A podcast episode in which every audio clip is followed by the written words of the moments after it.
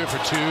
Squeezes inside. What a move. It's around him. Up under and up and under and top and under. Oh, he bounces. Up and under and through the rim. How about that, Houdini?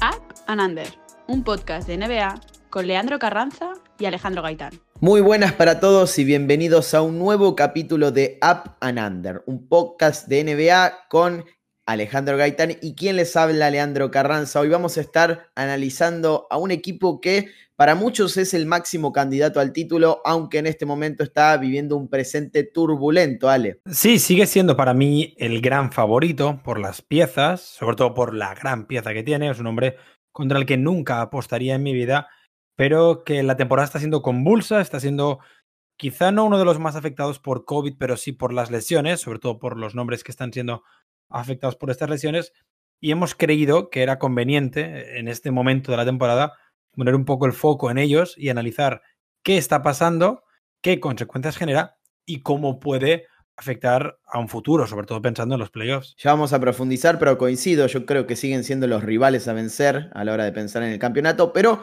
muchos creían que eran también los máximos candidatos a quedarse con esa primera posición de la conferencia este, tal y como hicieron en la temporada pasada pero bueno, han caído hasta el quinto puesto y podrían seguir bajando al punto de tener que disputar un play-in. Tal vez es un, panorama medio catastrófico, pero su récord de marzo fue negativo y a pesar de que casi todo se explica desde la ausencia de sus dos principales figuras, las dudas comienzan a surgir inevitablemente.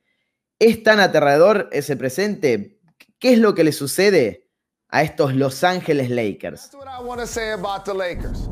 If they're healthy, I'm picking nobody to beat them in a seven game series in either conference. But I got a news flash for y'all. They're not healthy. 8 de 8. Con ese registro terminó la franquicia Angelina si tomamos ese fragmento, ese segmento de todos los partidos disputados desde el inicio del mes de marzo. Está 4-6 en los últimos 10. Fueron 16 encuentros en los que obviamente Anthony Davis no jugó y por otra parte, LeBron James se presentó en solamente seis. De hecho, el Rey se ha perdido los últimos nueve de forma consecutiva. Y está claro que no se puede analizar el presente de los Lakers sin tener en cuenta lo más importante de todo, la ausencia de estas dos estrellas por lesión. Los invitamos a hacer un ejercicio, elegir a cualquier equipo de la NBA con dos jugadores tan importantes en el funcionamiento de ese conjunto y sacarlos por, digamos, 20 partidos ese elenco puede continuar funcionando, la idea puede eh, mantenerse, el sistema también, y en cierto punto deben ser cosas que van más, allá de, las individualidades. Está clarísimo, si no, eh, cualquier equipo se derrumba, pero la realidad es que el rendimiento va a ser mucho peor y los recursos de ese conjunto en particular no van a ser lo mismo. Entonces, eh, está claro que este presente de los Lakers eh, tiene como inicio eh, del, problema más grande la ausencia de AD y de LeBron. Sí, y por poner un poco eh, el foco en estos dos jugadores y en qué implica la baja, sobre todo en, en la figura de LeBron James, es que ya se ha perdido 10 de los 51 partidos que llevan los Lakers, quedan todavía 21 por jugarse y en principio se va a perder al menos 3 o 4 más. Mm, en los primeros 4 años de su carrera se perdió un total de 12 partidos. Entre Cleveland, Miami, su segunda época en Cleveland promedió 76,2 partidos al año, son casi 93, 92,9% de los partidos, liderando la liga en minutos en tres temporadas y jugando más de 40 en otras tres, en la que no fue líder. Desde su llegada a los Lakers, ha jugado menos del 80% de los partidos, suma 163 de 204 y cada año juega menos minutos, career low de 35,2 a 34,6 a menos de 34 esta temporada. Evidentemente, cuando LeBron está en pista, no se nota la edad. Es, ese 35 es un número, pero cuando se acaba el partido, sí que un poco se notan esas 18 temporadas que arrastra. Hay que sumar además 260 partidos de playoff, muchos veranos con la selección, en los que suma 68 partidos, y luego la offseason más corta de su carrera. Todo suma para que LeBron haya sufrido en tres años, su primera temporada en los Lakers y en esta tercera, las dos lesiones más graves de su carrera. Al otro lado del espectro está Anthony Davis, quizá un jugador mucho más irregular, quizá un jugador el antónimo de, lo que implica LeBron James en una pista. Solo tiene dos temporadas de más de 68 partidos, 2017 y 2018 con 75, y es que con los Pelicans promediaba solo un 81% de los partidos. El año pasado sí que es verdad, juega 62 de los 71 partidos, muchos descansa, pues porque tienes a LeBron James en el equipo y los playoffs completos, pero en esta segunda temporada lo explicabas, lleva fuera desde el 14 de febrero. Los Lakers en estos 23 partidos suman 11 victorias y 12 derrotas, y lo más importante, esas derrotas han llegado ante cualquier equipo que puedas imaginarte que en playoff le pueda hacer daño a los Lakers, contra los Nets, contra Miami, contra Utah por 25, contra Phoenix por 17, contra los Bucks por 15, contra Filadelfia o contra los Clippers por 18. Las victorias, eso sí, contra equipos de fuera de playoff. Las únicas contra equipos que ahora mismo están en playoff son contra Charlotte, contra Indiana, que es equipo de play-in, pero que debería acabar entrando, y contra Portland. El resto lo decíamos todo contra Orlando, Washington, Cleveland o Sacramento. Y, la y el problema para mí, el problema es que Anthony Davis, lo decía, es irregular y además es poco fiable, porque las lesiones no son siempre en el mismo lugar. Pueden ser en el hombro, pueden ser en el tobillo, pueden ser los ligamentos de la rodilla, la mano derecha, el dedo de la mano izquierda, otra vez el hombro, y la única temporada que parecía que iba a jugar bien acabó con problemas de estrés. Es verdad que en 2018, el año en que los Pelicans le traspasan, hay una hipotética lesión en la mano izquierda, que más que hipotética lesión es que no quería jugar y que Rich Paul llegó a un acuerdo con los Pelicans, pero es que ahora hay que sumar el Aquiles.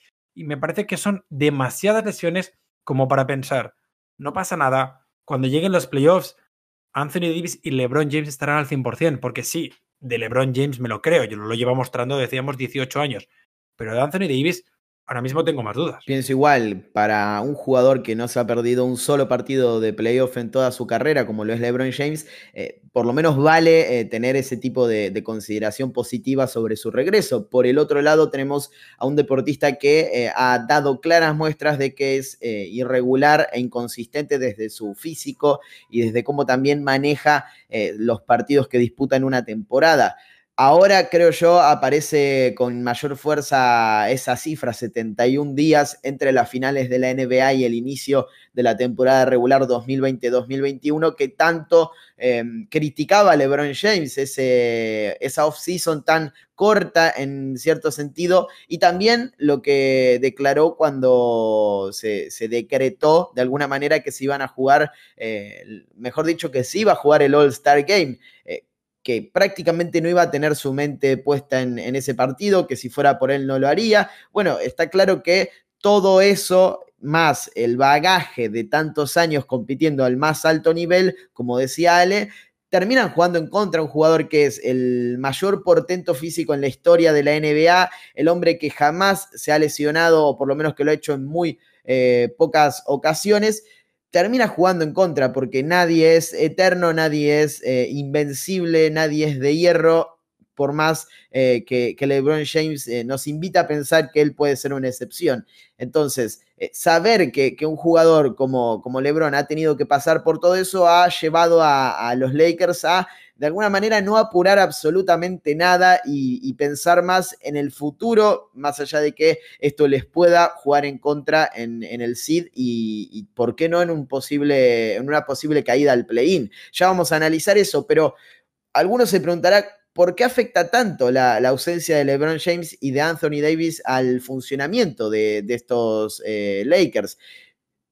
Creo que la teoría se puede avalar eh, en el caso de, los de Frank Vogel, observando lo mal que funcionan en ataque sin ellos dos. En enero habían tenido una ofensiva bastante promedio, 110,9 eh, puntos por cada 100 posesiones, 15 en eh, offensive rating, pero las lesiones de AD y LeBron hicieron que todo se complicara aún más y en los últimos 15 partidos son el sexto peor equipo en eficiencia ofensiva en toda la competencia, 107,2 puntos por cada 100 posesiones. Es bastante lógico perder a tu principal generador y al definidor más contundente que tiene el equipo ha hecho que las cosas se estancaran y que ante defensas competitivas como las que mencionábamos antes, los Lakers no fueran capaces de encontrar respuestas que obviamente sí dan dos talentos del calibre de estas dos figuras. Además, en el camino desaparecen casi 48 puntos de promedio, 25,4 de LeBron y 22,5 de AD. en em, un escenario en el que tenés a Dennis Schroeder como el único integrante del plantel más allá de ellos que supera los 15 de media. Esto nos permite pensar que em, de alguna manera tenemos que volver a analizar lo que fue esa off-season que tanto, o por lo menos desde lo personal, tanto adulábamos creyendo que los movimientos de Rob Pelinka hacían a los Lakers un equipo mucho más fuerte en ataque de lo que era previamente. En cinco de los últimos cruces de, este lapso que arrancó en marzo, sus rivales lo dejaron por debajo de los 100 puntos. Obviamente perdieron en cuatro de esas oportunidades ante equipos que en este momento son de playoffs, Suns, Hawks, Bucks y Clippers. Resulta inevitable pensar que... Eh, tal vez no tienen tantas respuestas como esperábamos. Sí, es verdad, y, creo que lo analizaremos más tarde que las piezas que ha traído eh, las piezas que los Lakers consiguieron este verano o esta offseason, no han salido del todo bien, pero también hay que mirarlas con el asterisco de que han tenido 23 partidos para jugar con Anthony Davis, por lo que no es una prueba fiable. No es lo mismo juntar a Margasol como 5 al lado de Anthony Davis que juntarlo al lado de un jugador como Montres Harrell, que exige la pintura mucho más y que te abre el campo de manera muy diferente a lo que puede hacer Anthony Davis. No es lo mismo compartir pista con Anthony Davis y con LeBron James que tener que compartir pista pues con Kyle Kuzma y con Montres Harrell, con respeto a los dos jugadores, evidentemente, pero al final el equipo, sobre todo en ataque, no es para nada muy diferente a lo que era el año pasado, pero sí que las herramientas que han conseguido eh, creo que sí que difieren. Me explico.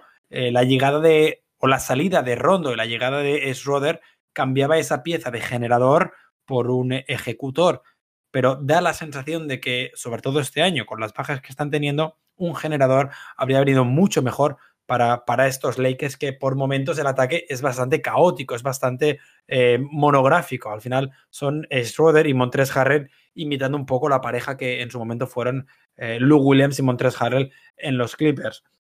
Es verdad que el, alemán, al final, el base, es quizá la única buena noticia en ataque.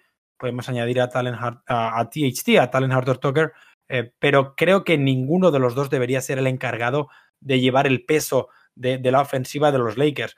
Lo decías al principio del programa. Cualquier equipo que le quite sus dos mejores jugadores, que no son solo sus dos mejores jugadores, son dos top 10 de la liga, siendo muy eh, pesimista, top 5 si eres eh, muy optimista. Mira Golden State, que ya le han quitado a Clay Thompson para toda la temporada. Si le quitaras a Curry 20 partidos, ¿dónde estaría el equipo? Mm, mira, ¿qué pasaría a los Celtics si le quitas a Jalen Brown y a Tatum 20 partidos? Sí, sí, es un, tema muy complejo y adaptable a cualquier equipo. Eh no me imagino un conjunto sacando a los Nets que le quitaran a sus dos mejores jugadores y todavía tuviera resto como para competir, eh, principalmente porque tienen un Big Three y son tal vez el único equipo que puede tenerlo y, al nivel de, la calidad de esos jugadores. Entonces, eh, yo creo que desde ahí se puede aliviar un poco el, problema, el drama de estos Lakers, pero al mismo tiempo estamos hablando de los campeones reinantes y del conjunto que creíamos que mejor se había reforzado. Entonces, creo que podrían eh, empezar a pensar en que eh, ante defensas mucho más complejas en los playoffs tendrían ciertos problemas a la hora de eh, recurrir a una tercera vía de anotación y que al mismo tiempo creíamos que ese problema estaba solucionado con la llegada de Schroeder, con la llegada de Harrell, con la llegada de jugadores importantes en ese aspecto desde el ofensivo y tal vez no lo está. Y, ha sido uno de los grandes eh, problemas, entre comillas, del el campeonato de los Lakers. Saber quién era esa tercera figura, finalmente lo fue Rayon Rondo, tuvo momentos de Kuzma, tuvo momentos de, de eh, Caldwell Pope, entonces tal vez todavía no está completada esa, e, ese objetivo, completado ese objetivo porque no están funcionando de la manera que funciona. Yo entiendo que eh, tener a LeBron y tener a Anthony Davis genera ciertos eh, aspectos en ofensiva que cambian el rendimiento de cualquier jugador, desde la generación de juego y también desde la amenaza que suponen ese tipo de, figuras. Y, se respalda esto con los números que, se ven cuando no están. En los últimos 15, por ejemplo, poseen el sexto peor promedio de triples intentados y están 15 en efectividad en tiros de 3 puntos, 36,4%. En febrero eso fue todavía peor, 30 en efectividad con 29,6. Contrasta con diciembre y enero, meses en los que no habían salido del top 10 en efectividad en triples. Eh, no es solamente por el hecho de tener a Lebron como generador, y eh, una buena efectividad desde los tiradores. La amenaza que supone, por ejemplo, Anthony Davis en la pintura es vital para que esos espacios se generen y que eh, estos tiradores tengan un segundo más. Por eso se pensaba que la presencia de Andre Drummond, ahora lesionado, recordemos que eh, jugó un solo partido ante los Bucks, debería ser muy importante, no solo por eh, lo que puede ofrecer, sino también por ser ese fijador de la defensa en la pintura, mientras el compañero de, de AD, que justamente comparte siglas, no esté.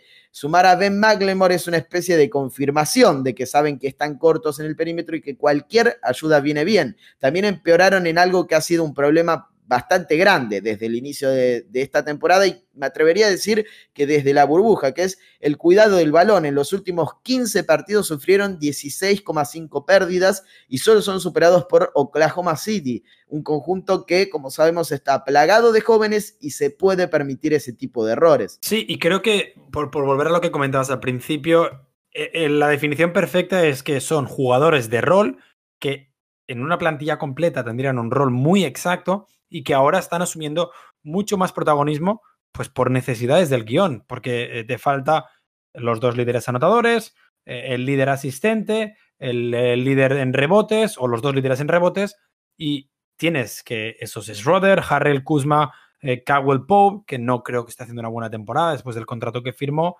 tienen que dar ese paso adelante.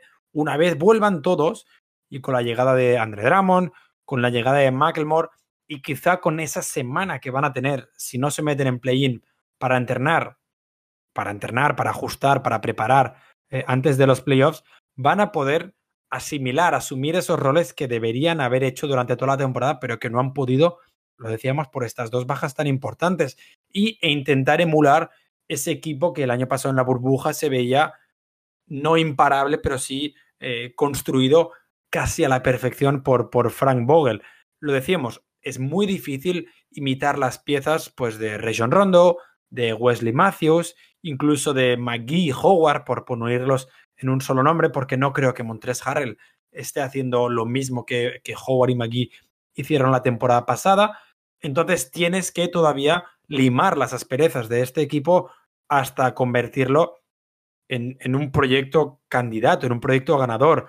No, no le vas a pedir a Schroeder lo mismo que a Rondo, pero sí que le puedes pedir que haga el 30% de lo que hacía Rondo y el 60% de lo que hacía Wesley Matthews y repartir el resto pues entre Tylen Horton Tucker y Ben McElmore. Al final, Frank Vogel lo que tiene que decidir es cómo llegar a los playoffs al mejor nivel y luego, pues evidentemente, eh, LeBron James y Anthony Davis son capaces de hacer el resto. Lo han demostrado el año pasado, que sí que es verdad que tuvieron la suerte o la fortuna de no jugar contra los Clippers, que es esa serie que todos queremos ver y que igual acabamos viendo en primera ronda esta temporada, pero que, pero que eh, son dos jugadores capaces de, si tienes un equipo al 80%, llevarlo hasta las finales de la NBA. Más allá de, del pack de la dupla, que obviamente es lo que cambia eh, rotundamente el, sentido de estos Lakers cuando están en cancha, ¿cómo, cómo evaluás hasta ahora el, funcionamiento o el rendimiento de, esos satélites, de esas piezas, de los Schroeder, de los Harrell, de los Mark Gasol, eh, del propio Kyle Kuzma, que no es un refuerzo, pero sí va a tener otro rol muy distinto en, esta campaña? Eh, ¿Cuál crees que aprueba ¿Cuál crees que en este momento no, está por encima del 6, como decimos acá en la Argentina? Eh, yo creo que el principal eh, punto positivo es el alemán, como decías previamente, por, cómo también ha sido sobreexplotado. Es un jugador que eh, tal vez no tiene ese, ese carácter o ese perfil generador y es más bien un revulsivo, un anotador, alguien que eh, puede romper defensas por, su individualidad y eh, ha tenido que, adoptar otra postura en un momento en el que no solo se le pide lo de Rondo, sino también se le pide lo de LeBron James en, ese rubro. Entonces, eh, creo que aprueba en un contexto muy desfavorable, pero luego no veo por ejemplo, de Mark o, de Kuzma. Bueno, Kuzma tal vez sí en, ciertos puntos em, muy específicos, pero de Harrell, por ejemplo, no veo eh, un aprobado muy claro. Sí, cuesta, sí que es verdad que Schroeder tiene, tiene esa buena nota. Al final, recordemos los números de Schroeder, está haciendo 15 puntos, 5,2 asistencias, 3,2 rebotes. Em, sí que es verdad que pierde 2,8 balones por partido, pero que al final está siendo, a falta de Anthony Davis y de LeBron James, la figura de estos Lakers. Nadie imaginaba a principio de temporada pues que ESPN iba a tener que promocionar un partido entre Milwaukee y los Lakers con la figura de, de Dennis Schroeder. Y ese es el nivel de los Lakers ahora mismo. Entonces, partiendo de esa base, hay que aprobarlo. Hay que darle incluso buena nota a Schroeder y luego entrar a valorar si está cumpliendo con lo que se esperaba de él, está haciendo más o está cumpliendo un rol diferente al que se le exigía cuando firmó por los Lakers o cuando fue traspasado en el caso de Schroeder. Ahora, el resto de jugadores, sí que es verdad que Mark lleva un par de partidos buenos, pero todavía no le hemos visto jugar al nivel al que debería jugar y por eso pues ha habido rumores de buyout, ha habido rumores de que Drummond va a ser titular. Para mí me parecen errores, porque una vez LeBron y Anthony Davis vuelvan, Creo que Mark es la pieza más importante del equipo. Y sí que es verdad, pues que Kuzma, Harrell, incluso lo decía antes, eh, Cadwell Pope, son piezas que otra vez les pongo ese asterisco, pero que creo que en este mes sin las dos estrellas deberían haber dado un paso más adelante, deberían haber jugado un poquito mejor de lo que están jugando. Volvemos otra vez al, al, punto del podcast entero. Es muy complicado hacerlo sin tus dos mejores jugadores cuando tus dos mejores jugadores son tan buenos, tan diferenciales. Pero creo que tienen el nivel y la calidad suficiente como para hacerlo y que no lo están haciendo. Por ponerte un ejemplo, eh, si miramos el quinteto del que me estás preguntando, eh, los tres fichajes o los tres nuevos jugadores, Schroeder, Harrell, Margasol, con Anthony Davis y LeBron James, y miramos cómo han funcionado las diferentes alineaciones, bueno, pues eh, la pareja es Schroeder y Harrell sin los otros tres tienen más 6,7, pero luego individualmente Harrell solo, sin los otros cuatro, menos 3,7, Schroeder solo, menos 25, Mark solo, menos 27 por 100 posesiones y LeBron James solo, más 28,2, lo que nos demuestra que sigue siendo el rey en este momento. Si hay algo que, tal vez no tiene que preocupar a Frank Vogel en ese sentido y que va por debajo o, tal vez eh, aparte de, ese impacto que tienen las estrellas, es eh, la defensa. Yo creo que es eh, lo que hay que mencionar a la hora de, pensar en lo que lo sostiene en, en este tramo. Es un escenario en el que la mano del entrenador es mucho más visible. No hace falta aclarar que obviamente esto se potencia principalmente cuando está Anthony Davis en cancha y que con esta gran actuación defensiva en el inicio de la temporada de LeBron, eh, las cosas eran mejores. Pero el rendimiento no se ha golpeado, ni siquiera se ha trastocado. Yo creo que es incluso un poquito mejor, em, no, no, por sus respectivas ausencias, sino porque han tratado de solidificar ese aspecto para em, frenar la sangría en ataque. Em, los Ángeles posee la mejor eficiencia defensiva de la temporada regular a nivel general, 105,5 puntos por cada 100 posesiones permiten y mantuvo ese podio en los últimos 15 juegos, siendo el segundo en el ranking solo por detrás de Filadelfia, pero con una cifra menor, 105,4, que es a general, son uno de los mejores conjuntos a la hora de capturar rebotes defensivos. Se encuentran en la elite cuando tratan de leer líneas de pase, interceptarlas, son quintos en robos, por ejemplo, y por sobre todas las cosas, que es lo que los define, los que los de alguna manera los pinta en esta temporada como eh, un equipo temible, es que mantienen esa intensidad que se explica desde la idea de que Vogel crea este roster a partir de la defensa.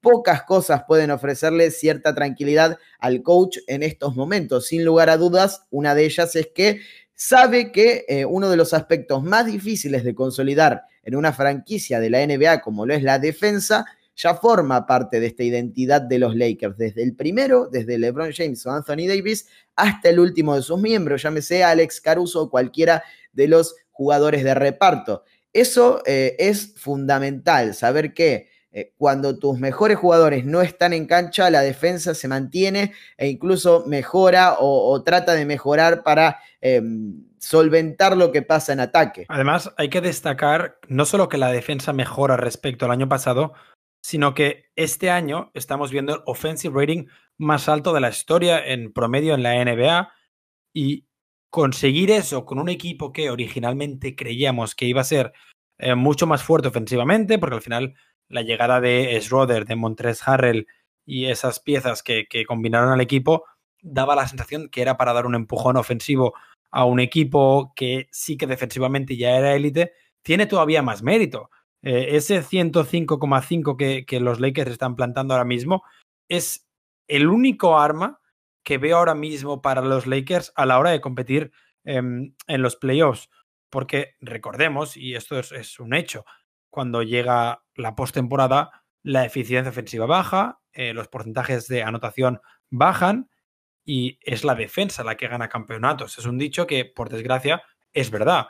Salvo que tengas la eficiencia ofensiva de los Nets de este año o de los Warriors de, Stephen Curry y Kevin Durant, es muy probable que una de las mejores defensas del campeonato sea quien se acabe llevando el título NBA. Y ahí es donde los Lakers van a ser diferenciales. Pero yo pregunto, en esta temporada tan diferente, ¿puede ser que sea la primera en la que los ataques controlen la defensa en playoff? Puede ser, eh, sobre todo por una cuestión de, impacto eh, ambiental, por decirlo entre comillas. Eh, no, no tengo ningún análisis científico sobre esto y probablemente esté diciendo una estupidez, pero no, creo que se... Que se mm, que sea algo que no tenga que ver el hecho de que no haya habido público en las gradas eh, en cuanto a analizar esto de eh, el porcentaje de, tiro efectivo, la eficiencia ofensiva, jugadores en, varios jugadores con, vistas al 50, 40, 90. de, alguna manera esa presión eh, de la gente termina eh, jugando a favor o en contra de, ese tipo de aspectos y eh, no es raro pensar que en la única temporada en la que no ha habido público, o por lo menos una, una minoría en, ciertas canchas, esto explote definitivamente. También es algo que viene desde lejos y, es un proceso que ha venido acelerándose con el tiempo. Cada vez eh, el funcionamiento ofensivo de los equipos y de los jugadores en lo individual es superior al año anterior y, claramente eso em, lleva a, pensar que también la evolución eh, da ese tipo de resultados. Pero, pero contestando directamente tu pregunta, eh, si, si, hay una temporada en la que el ataque puede destrozar a la defensa, me parece que es esta, por, por cómo estamos viendo a los equipos funcionar, por el porcentaje de acierto que están teniendo eh, franquicias como Utah, que, prácticamente destruyen lo, lo establecido,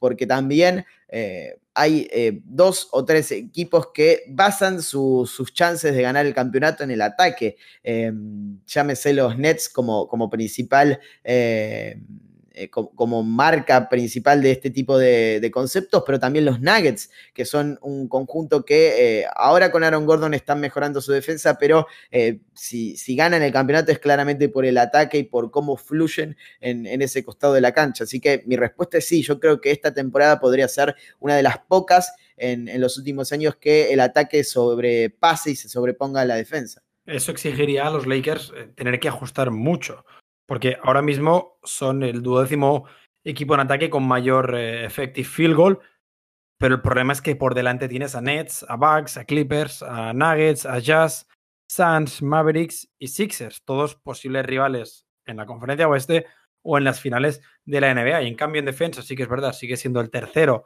eh, en tiro del rival, pero por delante tienes, además de los Knicks, a los Jazz, que lo decías, están siendo en ataque y en defensa top de la liga, absolutamente. Es muy importante lo que comentas, es muy importante que no haya público, hablaremos de, del tema porque ahora mismo la situación para los Lakers es tan dramática que están en un sit en el que solo tres veces se ha llegado a las finales de la NBA.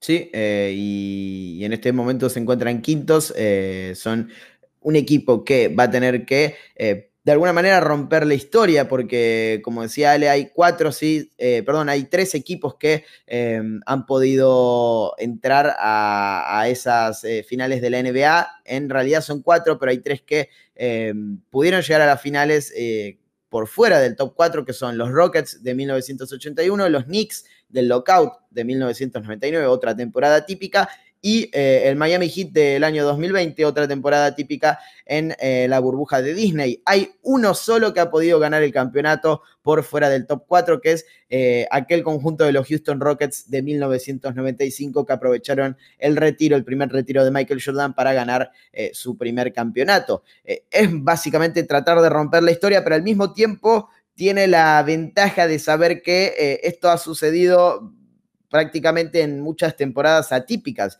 más allá de la de 1981, que debe ser la más regular de todas, eh, una tenía el retiro de Jordan, la otra eh, era la del lockout y la otra, eh, como recordamos, es la de, la de Disney, así que por lo menos tiene la ventaja de saber que, los, sus antecesores, si es que lo logra, lo hicieron también en temporadas bastante extrañas. Sí, es verdad que es, es el principal clavo ardiendo al que los aficionados de los Lakers, si la temporada sigue así, eh, se deberían agarrar, porque por, por lanzar más datos negativos para los Lakers, es verdad que el factor pista no va a ser tan relevante esta temporada, pero recordemos que California a día de hoy tampoco, o sea, no permite que haya aficionados en las gradas y por eso Clippers, Kings, Warriors y Lakers eh, tienen un total de cero aficionados eh, en lo que va de temporada en, en, sus respectivos estadios.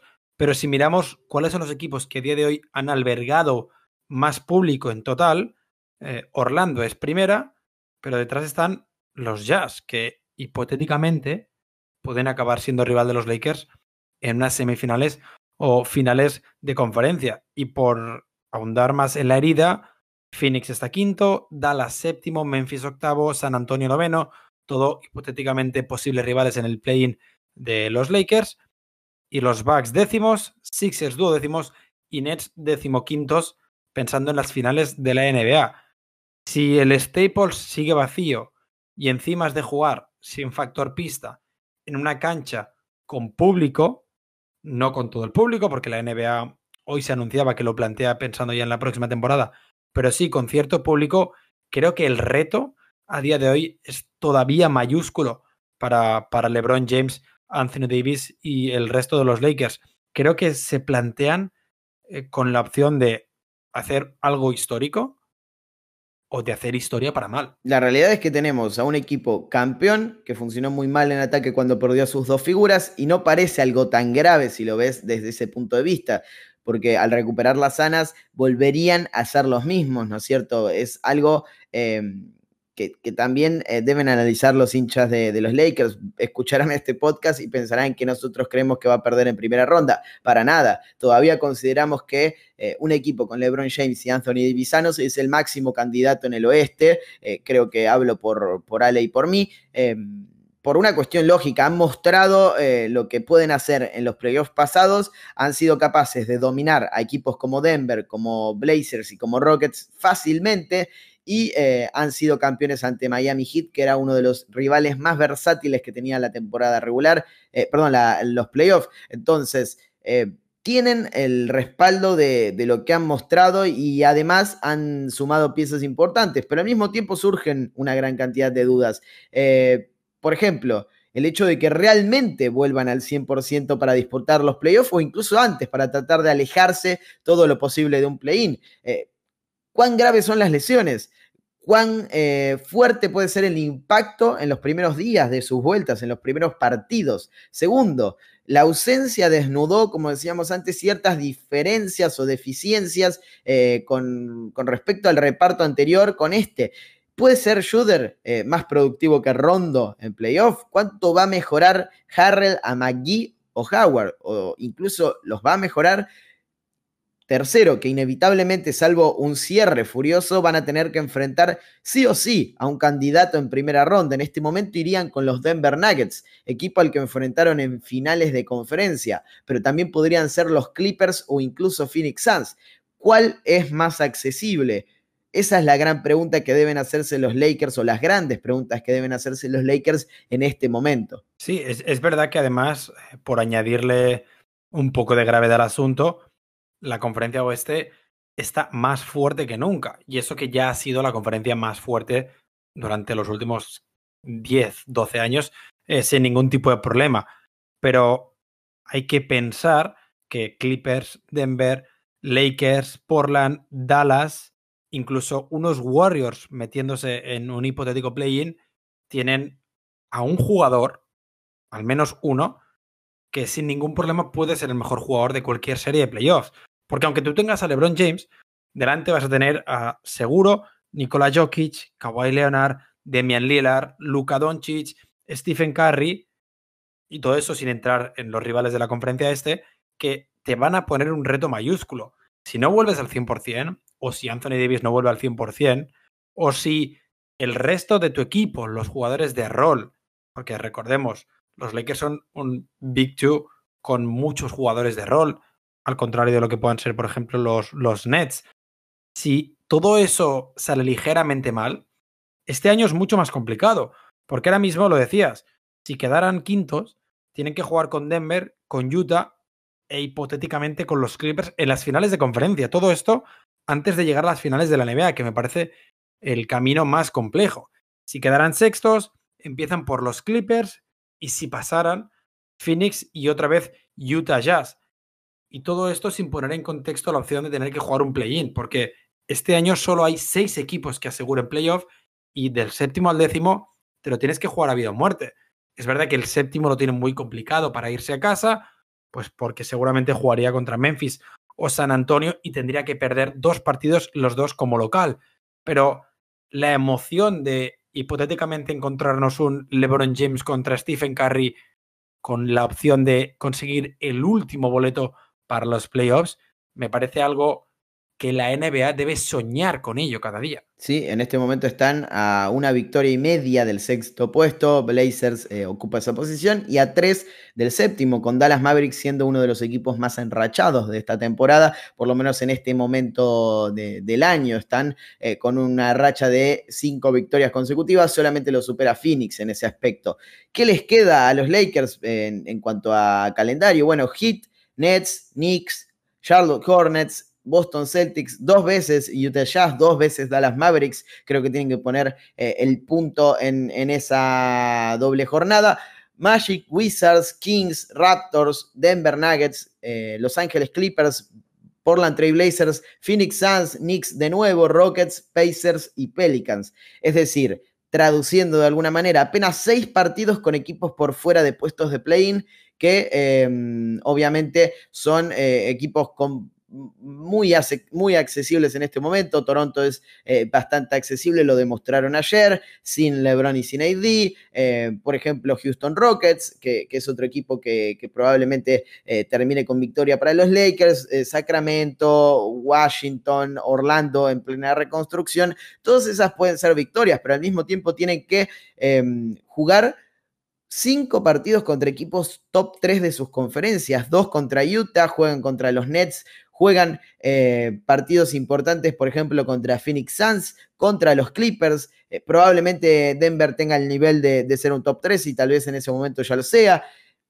Es muy difícil el, calendario que tienen estos Lakers. Eh, todo indica que en algún momento de esa racha de, juegos, al menos LeBron James volverá, o al menos Anthony Davis hará lo propio, pero no sabemos cuándo, no sabemos cómo y tampoco sabemos si em, será eh, en algún momento más cerca que eh, lejos. Entonces, es muy difícil pensar en algo que no sea incierto para estos eh, Lakers. Sí, y la duda no es cuándo, sino es casi bien cómo volverán esos dos jugadores. Es lo que, lo que venimos comentando, que la opción de jugar con LeBron James y Anthony Davis al 80%, igual este año, por la posición en la que van a acabar estos Lakers no te vale en una primera ronda. Eh, por, por, complementar lo que comentabas del calendario, los Lakers tienen, eh, según eh, los Power Rankings, el quinto calendario más complicado. Sí que es verdad que Portland está justo por encima con el tercero, pero si miramos los rivales, al menos en la conferencia oeste, Dallas tiene el segundo más sencillo, Warriors tiene el séptimo más sencillo y los Nuggets tienen el noveno más sencillo. Son equipos que en principio deberían seguir ganando, mientras que los Lakers se van a encontrar con uno de los calendarios más difíciles, a la altura pues de San Antonio, que sí que es verdad, lo hemos hablado antes de empezar el programa, que deberían un poco desaparecer de, esa imagen de los playoffs, pero quien puede aparecer, por ejemplo, unos Pelicans, que tienen el undécimo calendario más fácil y que también sería bastante atractivo un play-in entre LeBron James y Zion Williamson o entre Anthony Davis y Brandon Ingram, los dos eh, respectivamente ex de, de sus rivales. Creo que la NBA ahora mismo tiene la opción de, sin, que, sin comerlo ni beberlo prácticamente, encontrarse con un play-in en la conferencia oeste muy atractivo, incluso en la conferencia este. Se puede encontrar con Miami, con Boston o con Indiana en play-in, algo que igual a principio de temporada nadie, nadie se imaginaba. Reincidir en ese nadie, porque yo no me imaginaba ni a Miami ni a Boston eh, en un play-in, quizás sí a Indiana. Pero creo que a día de hoy nos falta mucha temporada. Creo que faltan 43 días para que empiecen los playoffs eh, y faltan más o menos unos 20, entre 20 y 25 partidos eh, por franquicia. Falta mucha temporada, pueden pasar muchas cosas y la gran duda es esas dos lesiones de, de los Lakers, porque me gustaría reincidir en que no son lesiones cómodas. No es la clásica lesión del ligamento que un jugador puede recuperarse. Eh, en su momento lo comentamos, es una lesión un poco más grave porque es eh, en un ligamento superior, por lo que igual a LeBron James le cuesta un poco más volver a coger el ritmo y Anthony Davis es una lesión en el Aquiles. Es eh, una parte del cuerpo que muchos jugadores han tenido lesiones y que volver cuesta mucho. Recuperarse de la lesión de Aquiles cuesta mucho, aunque no sea tan grave como pues las roturas de Aquiles que hemos visto en Cousins o en Kevin Durant, pero que creo que Frank Vogel, creo que Pelinka deberían tener eh, cierta precaución a la hora de volver a, a, poner a los dos jugadores en rotación al 100%.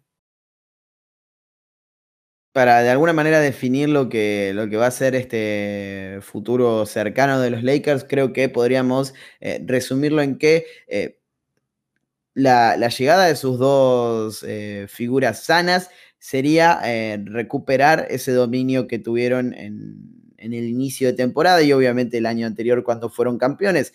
Sentirse tranquilos permitiría, o por lo menos, mejor dicho, tener a esos dos jugadores permitiría que eh, pudieran estar tranquilos porque saben que su defensa funciona y saben que su ataque depende de, de lo que hagan AD y, y LeBron pero al mismo tiempo es el gran problema. El gran problema es que todo depende de eso, todo depende de que LeBron James y Anthony Davis vuelvan sanos y vuelvan al 100%, porque en este momento el rendimiento de los Lakers sin ellos y sin la mejor versión de cualquiera de estos dos jugadores es bajo y no está al nivel de las grandes franquicias de la conferencia del oeste. Hay que mojarnos, hay que cerrar el podcast para de alguna manera eh, generar algún impacto y preguntar, eh, ¿crees Ale, que van a entrar en un play-in o los ves eh, fuera, clasificados a playoff, obviamente, eh, salvándose de, tener que jugar para asegurar su plaza? Yo creo que van a acabar salvando la sexta. Depende, depende de Luka Doncic, porque es verdad que, eh, lo decíamos, Dallas viene muy fuerte, Dallas tiene un calendario relativamente fácil mmm, y es el gran rival, pero creo que la conferencia oeste todavía nos va a regalar bastantes movimientos. Eh, por ejemplo, veo a Denver adelantando a los Clippers, por lo que si mantuvieran la quinta, eh, no me extrañaría para nada que el calendario o el posible calendario de Lakers de cara a unas finales de la NBA fuera Clippers, Jazz en este orden y eh, Nuggets eh, otra vez en las finales de conferencia como el año pasado. Creo que, creo que la van a salvar, creo que se van a quedar en playoff. Creo que LeBron James va a volver al 100%, tengo más dudas con Anthony Davis, pero que se les va a plantar un calendario muy, muy complicado eh, en los playoffs. Ahí ya no sé qué va a pasar. Coincido, coincido. Creo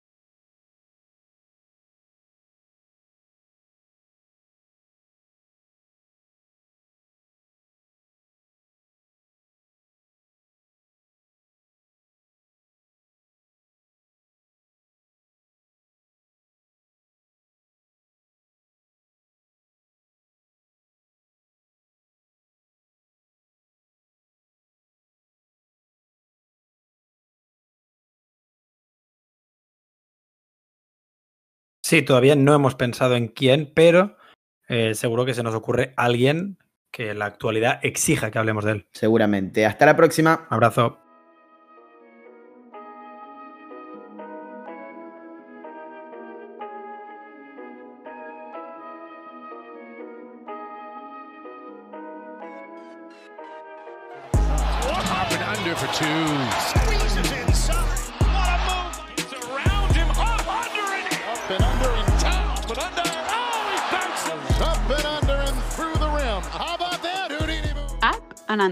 Un podcast de NBA con Leandro Carranza y Alejandro Gaitán.